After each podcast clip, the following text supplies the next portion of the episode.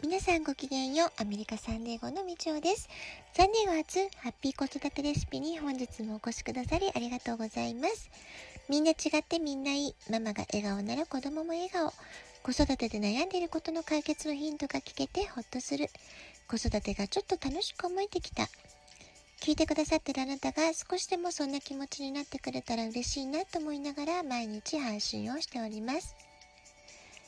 はい。今週はサンクスギビング休暇で1週間学校がお休みになっています。毎週月曜日の朝、いつもは私一人で参加するカリフォルニアスタイルワークアウトっていうクラスがあるんですけれども、えー、今週は息子と2人で参加をしてきました。朝はね、とっても曇っていて、風もとすごく冷たくて寒かったんですけれども、えー、海岸線と結ぶ階段の上り下りを3セットやりますと、あっという間に体が温まっていきました。これから寒くなる季節、積極的に体を動かして自分の体の中から温めるってことがとっても大切なことだなってことを改めて感じました。ビーチ沿いのとっても気持ちいいウォーキングをしながら途中スクワット、リバースプッシュアップなどの筋トレメニューも入れながらのあっという間の1時間のワークアウト。動いているうちにだんだんお日様も出てきて日差しが強くなってきて程よく汗をかいて本当に気持ちの良い時間を過ごすことができました。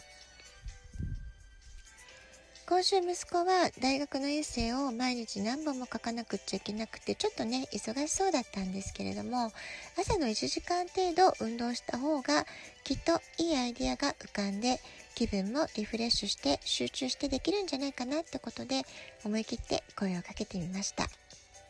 たまたま今回の、えー、カリフォルニアスタイルワークアウトの場所がですね、えー、彼自身が小学校6年生ぐらいの時ですかね、小学校6年中1の頃、トライアスロンのね、えー、レースに出るっていうのをすごく頑張ってた時があったんですけれども、まあ、その頃トレーニングをした場所だったり、日曜日のモーニングランイベントで仲良しのお友達と一生懸命走ったり、そういうね、とっても楽しい思い出が詰まった場所でもあったんですね。まあそういったこともあってか、なんか割と機嫌よくね、あ、行ってみようかなってことで、一緒についてきてくれました。で、実際そのワークアウトをしながらもいろんな話をして、えー、当時ね、一緒に遊んでいた友達のこと思い出話をしたりですとか、みんなで運動した後、とっても美味しく食べた朝ごはん、えー、そういったことをね、話しながらとっても楽しいワークアウトになりました。私がサンディエゴで子育てできたことで感謝してるのは、まあ、こんな風に身近にとっても自然豊かな公園やビーチがたくさんある環境で子育てができたことだなっていうことを改めてね、えー、しみじみ考えた時間でもありました。で、あの、昨日のね、ラジオトークでもお話ししたんですけれども、勉強を頑張るにしても、仕事をするにしても、あるいは思い切り遊びをね、楽しむっていうことをするにしてもですね、やはりそこでベースとなるのは体力ですよね。えー、心と体が健康であることっていうのは本当に宝物だし、とても大切なものなんじゃないかなってことも感じます。私自身、息子の健康には気を配って幼い時から早寝早起き、腹八分、甘いものはできるだけ食べさせない。思いっきり、えー、外で遊ぶ、もう遊び尽くすというですかね、えー、まあ、数時間ビーチで過ごすとか公園で過ごすとかね、思いっきり外で遊ぶってことを大切にしてきました。まあ、そういった意味では健康的な生活習慣、えー、とても気を配ってきたつもりはあるんですけれども、まあ、そうは言ってもね、中学高校になる、え思春期時期はなかなか親の言うことを聞いてくれなかったりですね、まあ、母親の言うことにはもう特にね、耳を塞ぐっていうんですかね、まあ、そんな、あの、姿勢をね、見せてきたりもしますので、えー、まあ、今回誘うのもちょっと勇気が必要ではあったんですけれども、ま、このところすごく勉強が大変だったり、大学のエッセイを集中して何本も書かなきゃいけなかったり、ちょっとね、部屋に閉じこもってるなっていうのが気になってたんですね。で、リフレッシュといえばゲームを合間でやったりとか、えー、お友達と電話で話したりとか、どうしても、あの、外に出るっていう機会がね、なんか減って、減ってる気がしたので、親元を離れる時間が近づいてる、まあ、こんな時だからこそ、まあ、彼が、えー、生まれてからこの方、え、育ったサンディエゴで過ごした時間の、えー、大切さありがたみっていうのをねなんかちょっと感じてほしいと思っちゃったんですよね。えー、大体年間のうちほとんどの日が晴れですしいつも青空がある環境ビーチの波音でリフレッシュできるっていうそういう感覚、まあ、そういったものを改めて体感してほしいなと思ったりあるいは、えー、深くね感謝してほしいなって思いもあって今朝は連れ出しました。さて、えー、今日のね本題に入っていきたいと思いますけれども今日は習慣が人を作るそういう話をしていきたいと思いますえー、ことわざで千里の道も一歩からとか継続は力なりっていう言葉がありますよね。どんな小さなことでもそれを毎日毎日コツコツ積み重ねることで大きな力になっていくそういうことが言えると思います。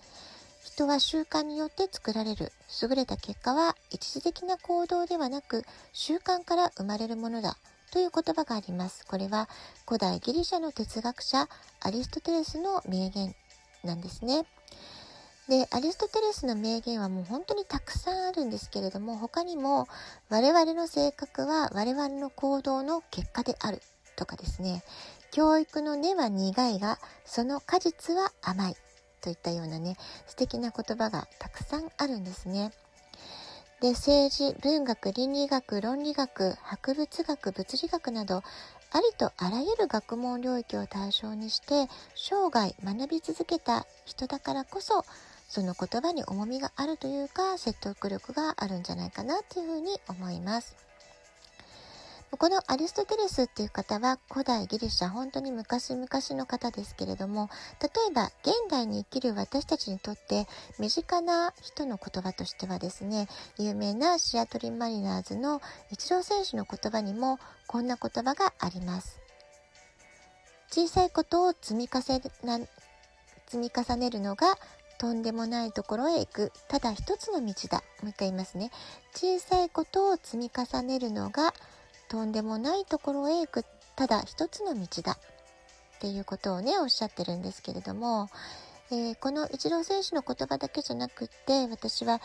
以前あのオリンピックの体操のね内村航平選手のドキュメンタリーを見た時もね同じようなことを彼がおっしゃってたんですね。それからイチロー選手と同様本当に基礎練習基礎の基礎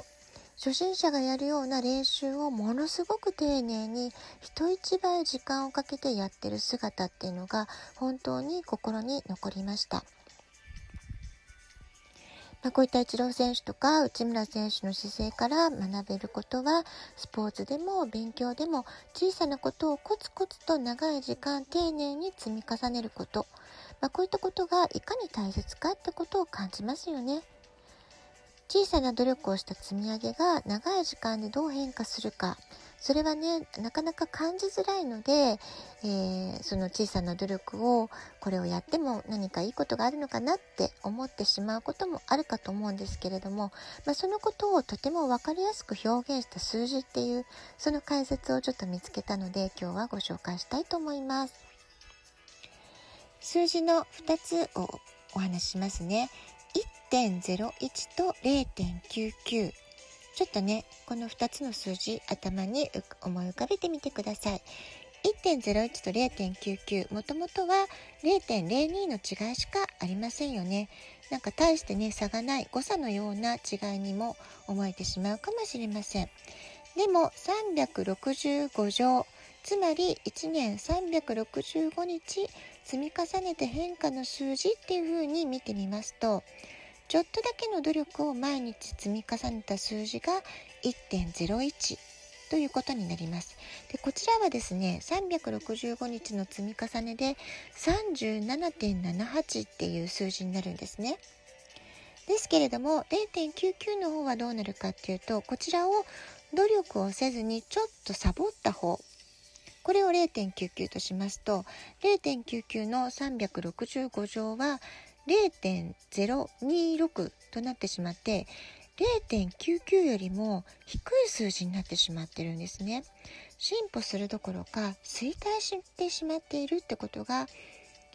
わかると思います。はい、最初の0.02の差が1年後には大きな違いになってしまってるってことをとっても分かりやすく示した数字の例ではないでしょうか。えー、うちの息子が小学生の時にも算数の問題で毎日20分の読書を続けたら1週間1ヶ月1年でどれだけの時間になるかっていう計算問題が出ました。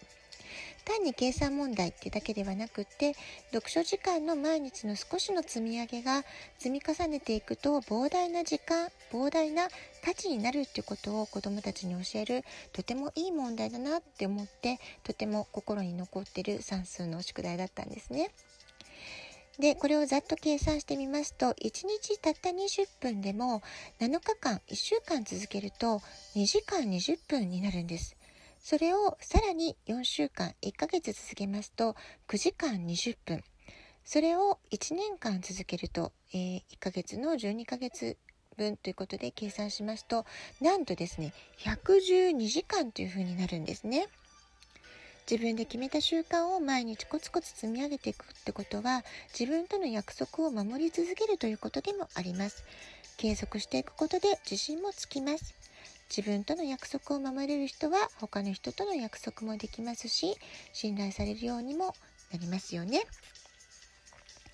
はい、今日は、えー、習慣が人を作るというお話をさせていただきました。ラジオトークを聞いての感想、質問、子育てのご相談などお便りお待ちしております。では今日はこの辺で今日も素敵なお時間をお過ごしください。ごきげんよう、みちょうでした。さようなら。